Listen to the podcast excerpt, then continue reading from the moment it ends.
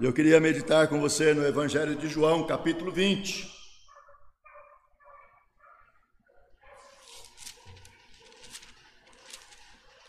Nós vamos conversar um pouco no capítulo 20.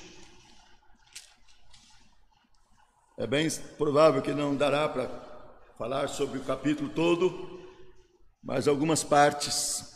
E eu queria ler inicialmente do versículo 1 até o versículo 10. E se der tempo, nós leremos do 11 ao 18 depois. João capítulo 20 fala sobre a ressurreição de Jesus. No primeiro dia da semana, Maria Madalena foi ao sepulcro de madrugada, sendo ainda escuro, e viu que a pedra estava revolvida. Então correu e foi ter com Simão Pedro e com outro discípulo, a quem Jesus amava, e disse-lhes: Tiraram do sepulcro o Senhor e não sabemos onde o puseram.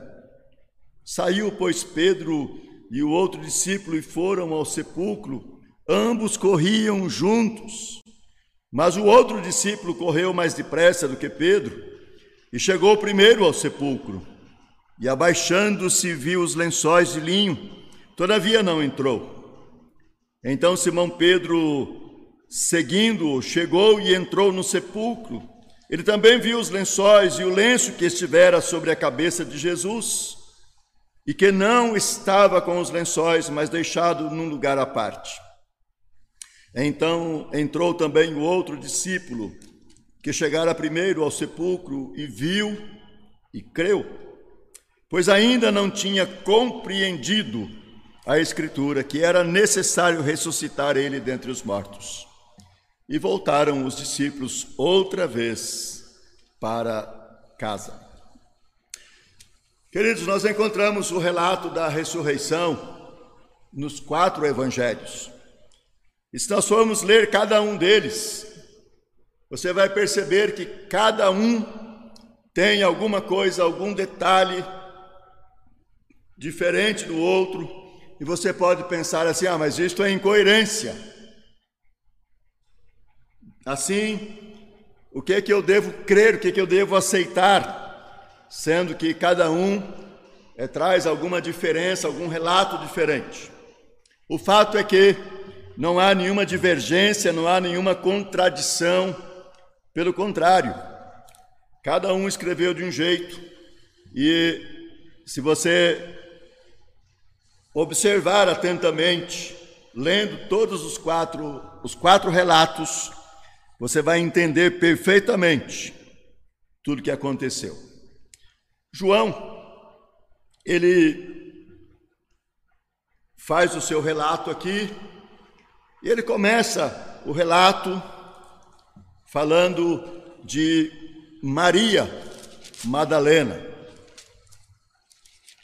Há muitos questionamentos acerca de quem era Maria Madalena. Alguns dizem que ela era aquela mulher pecadora que Jesus perdoou seus pecados quando ela estava para ser apedrejada. Outros dizem que era outra pessoa, e há também o relato de que esta Maria Madalena é aquela Maria de quem Jesus expulsou sete demônios. É, e então João começa a falar de Maria Madalena, que foi ao sepulcro. Né?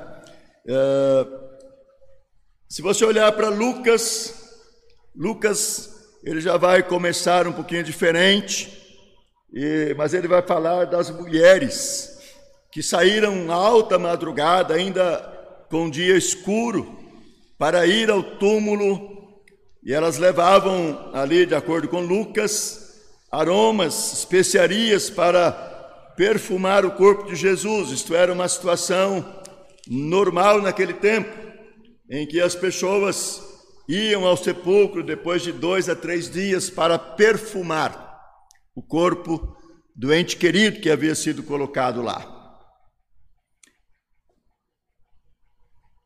É, Marcos ele faz o seu relato, e para os estudiosos, foi ele quem escreveu primeiro, e ele fala de Maria Madalena, Maria, mãe de Tiago e Salomé, três mulheres que também foram ao sepulcro cedo, nas primeiros dias da semana, nas primeiras horas do dia, do amanhecer do dia, para também perfumar o corpo de Jesus. Todas elas que foram lá tinha este objetivo, né?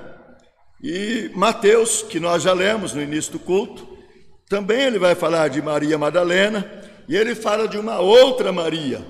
Alguns dizem que esta outra Maria era mãe de Jesus, mas há uma discordância nesse sentido e alguns então é, acham que era uma outra Maria que também seguia Jesus, que não é definida quem era esta Maria, e, mas que ela foi ao sepulcro junto com Maria Madalena para perfumar o corpo de Jesus. E então nós vemos que a preocupação das mulheres, Maria Madalena, é, Maria, Joana, é, Salomé e, e as outras todas que foram, né, elas podem ter ido juntos, elas podem ter ido cada uma é, em horários diferentes, se encontravam em algum lugar, o fato é que elas foram ao sepulcro e todas tinham a mesma intenção: perfumar o corpo de Jesus. Embalsamado é o texto, é o, a expressão que aparece no texto. Não me lembro se é Lucas ou é Mateus que fala de embalsamar. E aí a expressão ela vem lá do Egito, que eles é que costumavam é, embalsamar os seus mortos. Né? Nós conhecemos também essa história é, que eles embalsamavam os reis e as pessoas importantes para é porque eles achavam que eles iam viver, é, experimentar uma vida melhor, né, sendo embalsamados.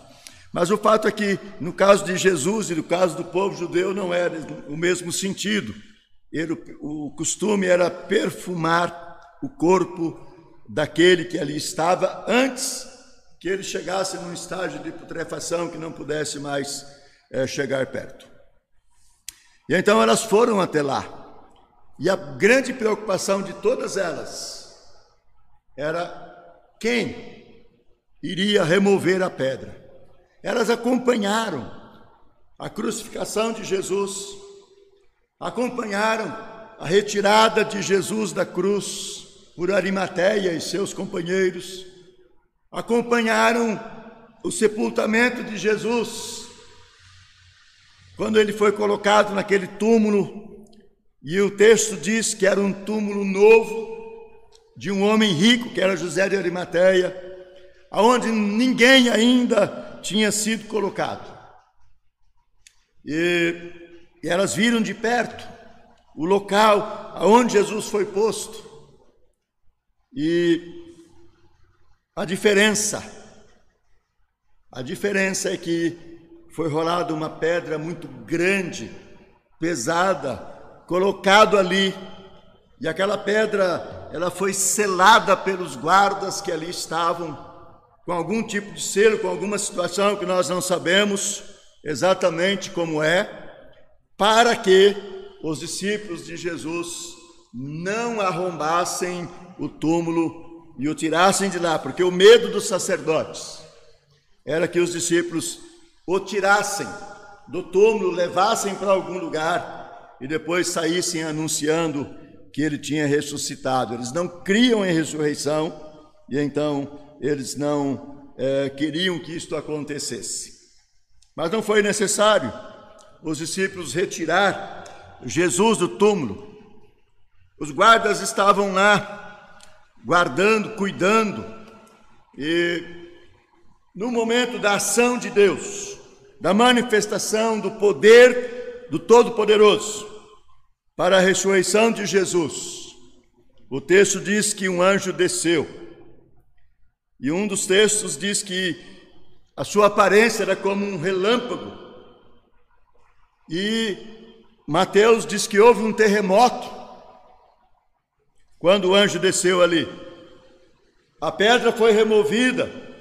Jesus se levantou da sepultura. E descobriu-se também que os lençóis que ele estava envolto estavam dobrados. E então qual é a conclusão? É que Jesus não foi roubado, senão teriam levado tudo ou teriam jogado os lençóis em qualquer lugar. O fato é que, pelo poder grandioso de Deus, Jesus se levantou, Jesus saiu do sepulcro, Jesus se levantou ali, né, é, daquela sepultura e apareceu aos seus discípulos, primeiro às mulheres, depois também aos discípulos. Mas o fato é que chegando Maria Madalena, lá no sepulcro, de madrugada, sendo ainda escuro, quando ela viu que a pedra estava revolvida, ela não, o, o João diz que ela nem entrou, ela não, talvez se aproximou do sepulcro, mas ela saiu correndo apressada e foi até onde estava Pedro e João, os discípulos, né? e falou com Pedro e João. Tiraram nosso Senhor, levaram o Mestre. Ele não está mais no sepulcro, a pedra foi removida, está aberto o sepulcro. Maria, neste momento, no relato de João, ela não viu anjo, ela não conversou com ninguém. Ela apenas viu o túmulo aberto e ela saiu apressada para anunciar para anunciar aos discípulos aquilo que ela via ali que o túmulo estava aberto. O texto de João nem mesmo diz que os guardas estavam caídos como que mortos. Mas Maria Madalena, ela foi até Pedro e Pedro e João saíram para ir ao sepulcro e ela voltou com eles. E ela foi até lá. E quando estavam indo, eles corriam e João, o outro discípulo, a referência que se faz aqui é o outro discípulo, e hoje nós sabemos que este outro discípulo é João, e o próprio texto aqui também nos revela que era o discípulo a quem Jesus amava. Ele correu mais, ele se apressou, passou à frente de Pedro e chegou primeiro ao sepulcro. E ele viu o sepulcro aberto, ele viu os lençóis, mas não entrou, ele parou ali. Pedro chegou em seguida e já entrou rapidamente. Ele era mais afoito, ele era mais atirado, e ele então chegou e entrou e ele também viu os lençóis, viu que o lenço que estava sobre a cabeça de Jesus estava em outro lugar à parte. E então puderam constatar que Jesus não estava mais ali. E Maria Madalena. E eles vendo então que havia que Jesus não estava ali, eles voltaram. Eles saíram dali, e o texto aqui não diz que Maria voltou, Maria permaneceu lá. Agora, talvez Maria tivesse entrado lá no sepulcro, tivesse constatado. É provável que neste momento as outras mulheres também haviam chegado ali com os perfumes para embalsamar, para perfumar o corpo de Jesus. E então entraram, viram o sepulcro. Mas João lhe faz um relato diferente. E ele diz, lá na sequência do texto, que Maria permaneceu ali, mas que ela teve uma visão é, de anjos. Então, João relata primeiramente essa descoberta que os discípulos, que Maria Madalena fez e que os discípulos fizeram em seguida, de que Jesus não estava ali. Mas eu queria chamar a sua atenção para o versículo 8. E entrou também o outro discípulo que chegara primeiro ao sepulcro. Olha essa expressão. e viu e creu. É a primeira expressão, a primeira vez que um texto da narrativa da ressurreição usa para de, declarar que algum dos discípulos havia crido no Senhor, havia crido na ressurreição, havia crido que Jesus se levantou. É bem provável que João ele tenha é, relembrado, ele tenha lembrado o que Jesus disse lá atrás, que ele seria crucificado, que ele seria morto, mas que ao terceiro dia ele ressuscitaria. E João chegando ali, vendo os lençóis, vendo o tecido que estava na cabeça de Jesus, ele viu e creu. Ele podia ter saído dali é, saltando de alegria, é, gritando que Jesus vive, que Jesus ressuscitou, que Jesus não está morto, mas o nosso Mestre vive, porque ele não está aqui. Como ele disse, ele ressuscitou. Né?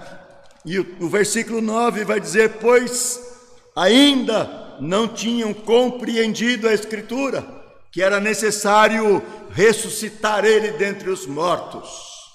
Então João creu, e ele entendeu a Escritura ele entendeu o que Jesus havia ensinado, ele entendeu aquilo que havia sido falado acerca do Mestre, que ele seria morto, mas ressuscitaria, ele não permaneceria na morte.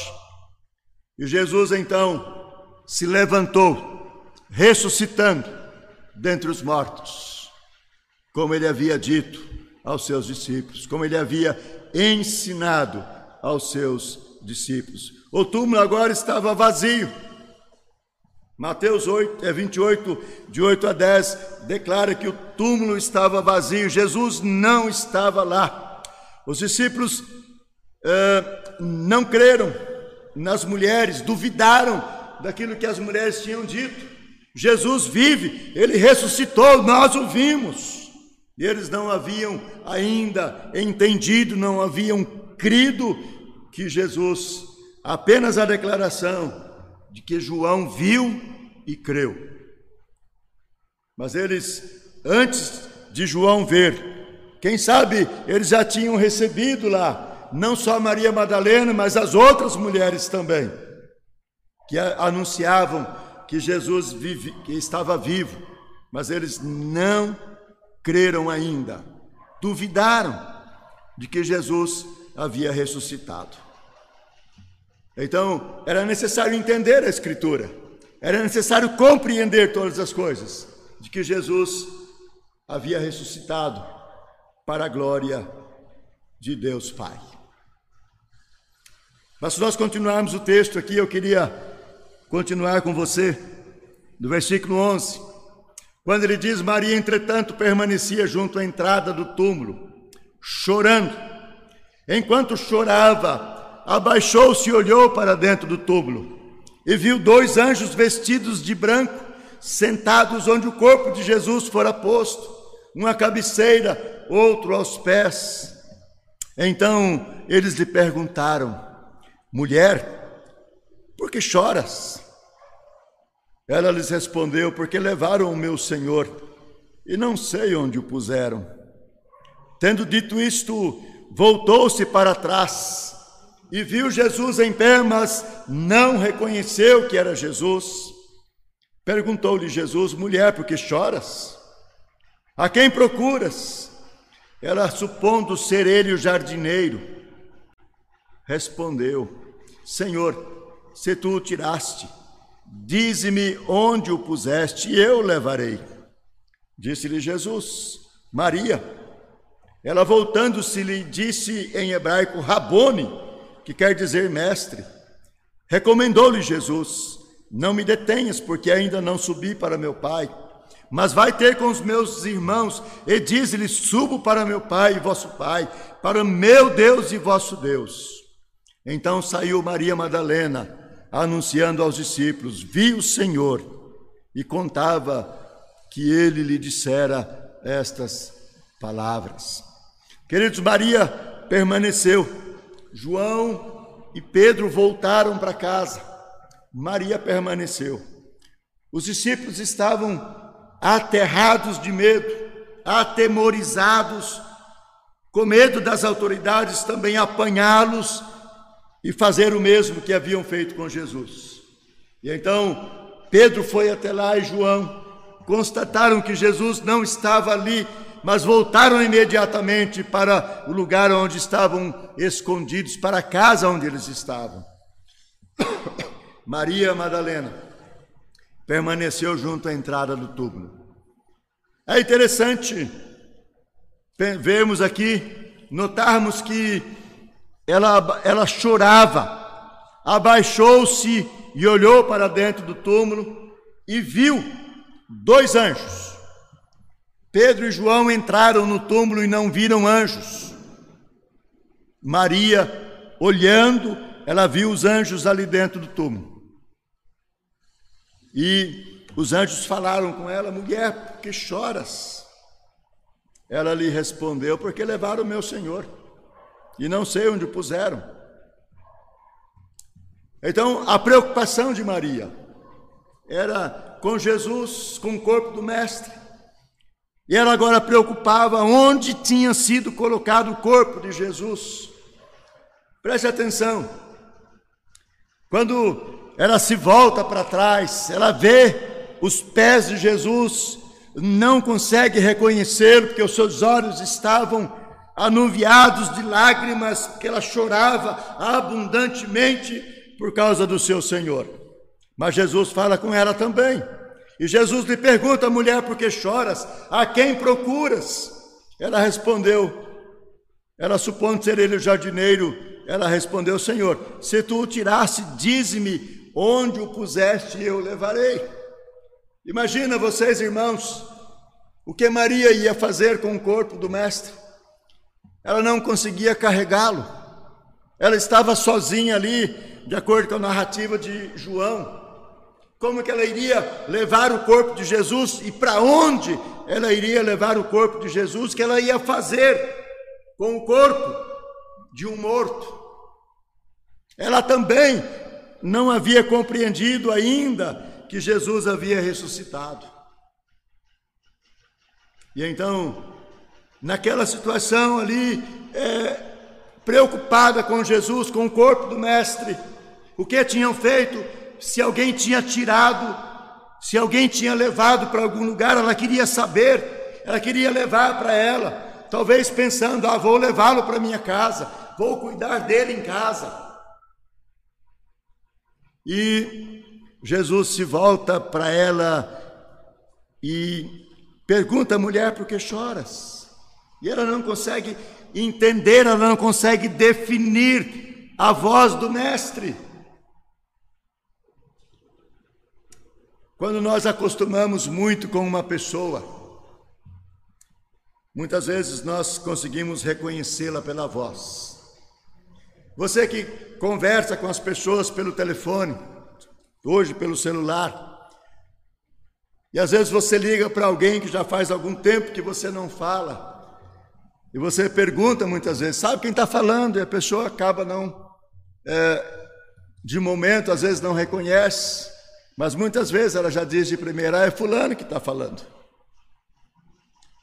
Ontem eu fui ao sepultamento de uma irmã muito querida, lá em Várzea Paulista. E essa irmã, quando eu cheguei lá em 2008, ela estava já cega dos dois olhos por causa do diabetes. E ela havia feito recentemente um transplante renal de rim e estava sofrendo muito, estava tendo rejeição. Foi uma luta muito grande e foram anos de luta, de correria, de preocupação. Um marido dedicado, filhos também dedicados a ela. E por conta dessa situação eu comecei a dar assistência àquela família. Praticamente toda semana eu estava lá. E aquela senhora se acostumou comigo. E quando eu chegava, ali e chamava, se ela estivesse na sala, por exemplo, ela já reconhecia e dizia: Ô pastor, pode entrar. Ou então, às vezes eu chegava pela casa da filha dela, que era na frente, e depois ia para lá e já ia alguém para abrir a porta, e quando eu entrava, bastava cumprimentá-la, que ela já reconhecia que era o pastor. Mas Maria, amados, ela não conseguiu reconhecer a voz do Mestre, que falou com ela, que perguntou o que, que ela, quem ela procurava, por que, que ela chorava abundantemente. E a sua preocupação estava com o corpo do Senhor, com o corpo do Mestre. Mas quando Jesus lhe chama pelo nome, Maria, ela o reconhece, ela entende que era Jesus, e ela então se volta para ele e responde Rabone, ou mestre, Rabi. E ela agora reconhece a Jesus, e ela quer estar com Jesus, ela quer segurar a Jesus. E há o outro texto do evangelista que diz que as mulheres o reconhecendo, abraçaram os pés de Jesus, é como se elas o segurassem e elas não quisessem deixá-lo. Mas Jesus disse: Não me detenhas, porque ainda não subi para meu Pai, mas vai ter com os meus irmãos e diz: De para meu Pai, para o vosso Pai, para meu Deus e vosso Deus. Esta expressão, ela é difícil de entender, ela não nos dá uma clareza muito certa do que Jesus disse, porque elas não podiam detê-lo de forma alguma.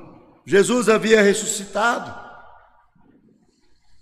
Jesus podia estar com seus discípulos quando eles estavam com a porta fechada, ele se punha no meio deles. Jesus aparecia aos seus discípulos em qualquer lugar onde eles estavam. De forma que aquelas mulheres e Maria, especificamente, não podia deter a Jesus.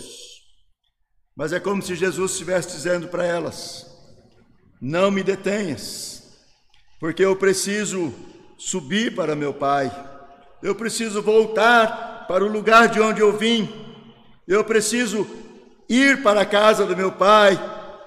E se nós olharmos o que Jesus estava dizendo aqui não era que elas, nem mesmo que elas não podiam tocá-lo, porque quando ele se pôs no meio dos seus discípulos, ele diz: Olha aqui as minhas mãos, pode tocar aqui, veja que sou eu mesmo, põe a mão aqui do meu lado, e veja que sou eu, porque um espírito não tem corpo nem carne.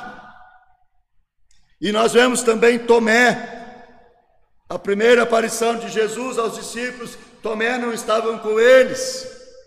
E quando eles disseram, Tomé, nós vimos o Senhor, ele apareceu a nós, Tomé, ele está vivo. E Tomé disse: Ah, não, eu não creio.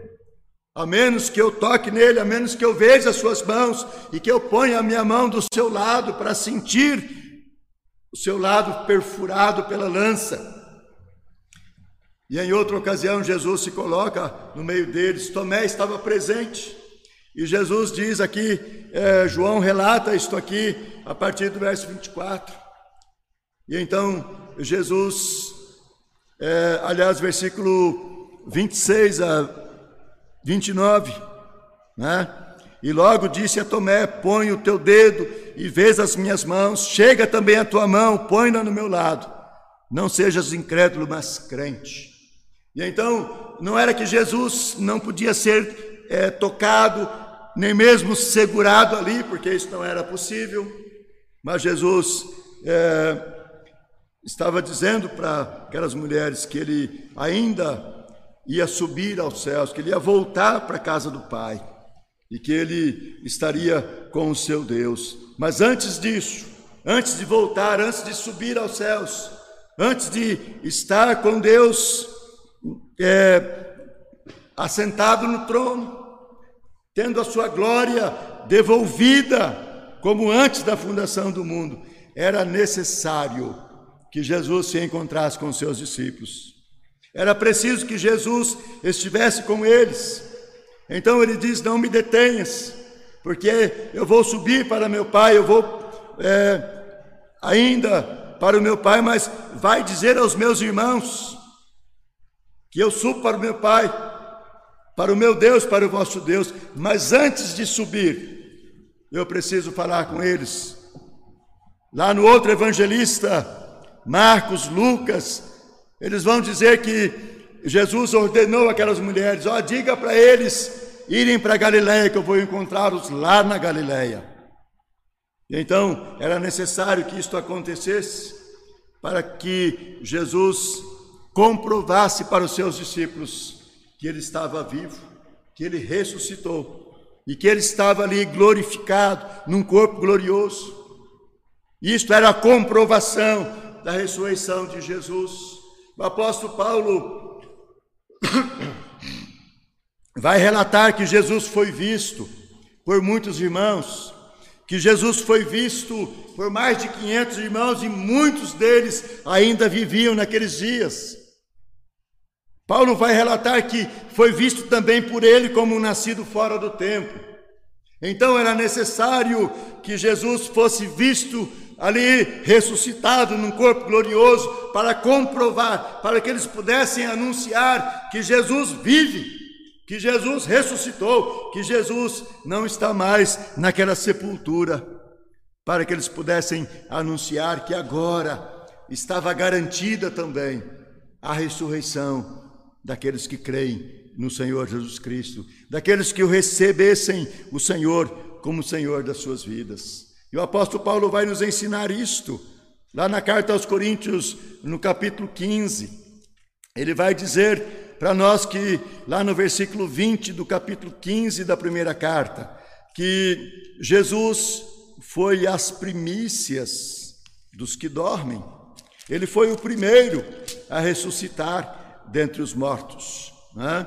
E ele diz: Mas de fato, Cristo ressuscitou dentre os mortos, sendo ele as primícias dos que dormem, visto que a morte veio por meio de um homem, mas também por meio de um homem, por um homem, veio a ressurreição dentre os mortos. Então a ressurreição aconteceu e Jesus veio, ressuscitou para nos garantir a nossa ressurreição. Capítulo, versículo 18, aliás, é, 17, 18, 19, ele diz: Se Cristo não ressuscitou, é vã a vossa fé, e ainda permaneceis nos vossos pecados. E ainda mais, os que dormiram em Cristo pereceram.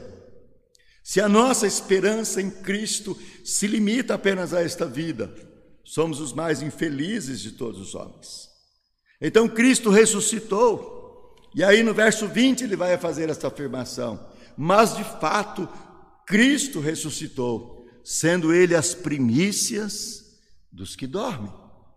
E se nós continuarmos no capítulo 15 de Coríntios, nós vamos entender essa questão da ressurreição.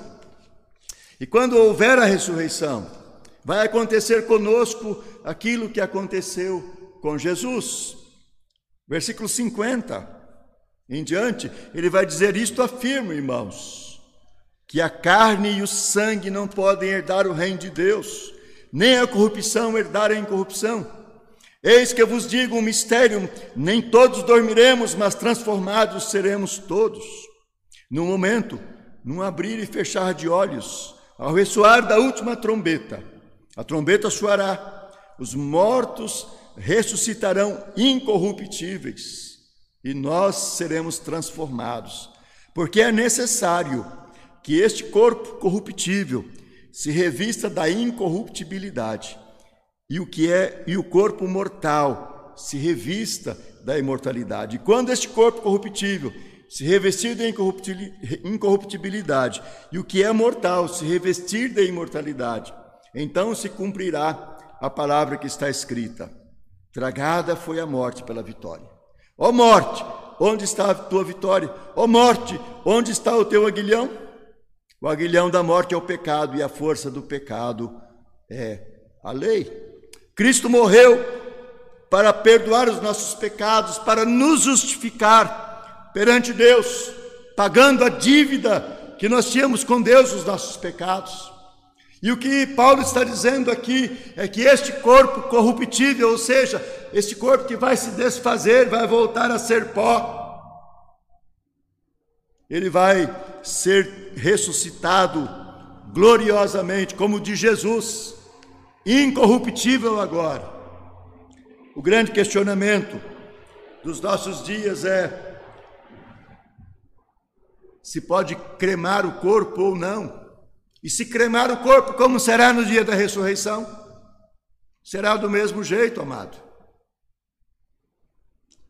Se você pensar que um corpo cremado não pode ressuscitar, o que será de Abraão, Isaac e Jacó? O que será dos patriarcas lá do passado, que não tem nem osso mais na sua sepultura? O que serão daqueles que morreram no mar, foram lançados no mar? O que serão daqueles irmãos nossos, lá do tempo da igreja primitiva, hum, lá em Roma, que foram queimados vivos? Não, nós seremos ressuscitados, incorruptível. Não importa se foi cremado, ou se foi colocado na sepultura, ou se foi lançado no mar. Importa é que o nosso Deus, que criou todas as coisas do nada, ele ressuscitará todos aqueles que são dele. E Paulo, lá na carta Tessalonicenses, ainda vai garantir para nós que os que morreram em Cristo ressuscitarão primeiro. Depois nós, os que estivermos vivos, seremos transformados. E tudo isto vai acontecer num piscar de olhos, num abrir e fechar de olhos os mortos ressuscitarão, os vivos serão transformados e subiremos para encontrar com o Senhor nos ares. Graças a Deus que Jesus Cristo ressuscitou. Graças a Deus que Jesus Cristo se levantou da sepultura, de um corpo glorioso, para nos dar a certeza, a convicção de que nós ressuscitaremos também com Ele na sua vinda gloriosa ressuscitaremos ou seremos transformados se ainda estivermos vivos. Mas isto vai acontecer com os que creem no Senhor Jesus Cristo, aqueles que creram e aceitaram Jesus como Senhor e como Salvador da sua vida. Se Jesus não tivesse ressuscitado, diz o apóstolo Paulo na carta aos Coríntios, nós estávamos aqui perdendo tempo, porque não tinha sentido estar aqui servindo a Deus, deixando dos prazeres que o mundo nos oferece, se não vale nada. Mas graças a Deus que Jesus ressuscitou e ele nos garantiu ressurreição. Mas é preciso que você que está me ouvindo, se você não creu ainda, se você não recebeu Jesus como Senhor e Salvador da sua vida, é preciso que você creia em Jesus, que você o receba como Senhor e Salvador da sua vida. O apóstolo João, escrevendo lá no capítulo 3, versículo 16, ele diz: Porque Deus amou ao mundo de tal maneira que deu o seu Filho unigênito para que todo que nele crê não pereça, mas tenha vida eterna. Porquanto Deus enviou o seu Filho ao mundo, não para que julgasse o mundo, mas para que o mundo fosse salvo por ele. Quem nele crê não é julgado, quem nele crê já está julgado, porquanto não crê no unigênito Filho de Deus. O julgamento é este: que a luz veio ao mundo, e os homens amaram mais as trevas do que a luz, porque as suas obras eram más. Então, nós precisamos entender isto, que é preciso crer em Jesus e recebê-lo como Senhor e Salvador, porque Jesus veio para dar vida capítulo 10, versículo 10, ele diz: Eu vim para que tenham vida e a tenham em abundância. Capítulo 1, versículo 12, ele vai dizer também que a todos quantos o receberam, deu-lhes o poder de serem feitos filhos de Deus, a saber, aos que creem no seu nome, os quais não nasceram do sangue, nem da vontade da carne, nem da vontade do homem, mas de Deus. E o Verbo se fez carne e habitou entre nós, cheio de graça e de verdade, e vimos a sua glória, glória como a do unigênito do Pai. Então Jesus veio para dar vida, para que nós pudéssemos ter a oportunidade de sermos feitos filhos de Deus, crendo no Senhor Jesus Cristo e o recebendo. E não foi da nossa vontade, da vontade da carne, da vontade do homem, mas foi da vontade de Deus que isto acontecesse. Portanto, o desafio é: creia, receba Jesus como seu Senhor e Salvador. Se você está distante do Senhor, se você já esteve na igreja, se você já serviu a Deus e se afastou de Deus, volte para Deus, volte para o Senhor, reconcilie com o seu Deus, para que você possa ter esta convicção, esta certeza da eternidade junto do Senhor Jesus. Receba Jesus no seu coração e tenha a certeza de que porque Jesus ressuscitou naquele dia glorioso, você ressuscitará também. Todos nós que cremos em Jesus ressuscitaremos gloriosamente, num corpo transformado, para estar com o Senhor para sempre na eternidade. E nós estamos aqui celebrando, cultuando, aprendendo de Deus, aprendendo estas verdades gloriosas da palavra de Deus, porque Cristo já ressuscitou, porque Cristo vive, porque Cristo está à direita do Deus Pai Todo-Poderoso, intercedendo por nós, de onde há de vir para julgar os vivos e os mortos. Jesus vive, Jesus ressuscitou. Ele morreu sim, ele foi colocado no túmulo sim, mas ele não permaneceu lá. Ele ressuscitou, está vivo, e por isso nós iremos ressuscitar juntamente com ele, quando ele voltar em glória para buscar a sua igreja. Que Deus abençoe a sua vida, que Deus fortaleça você.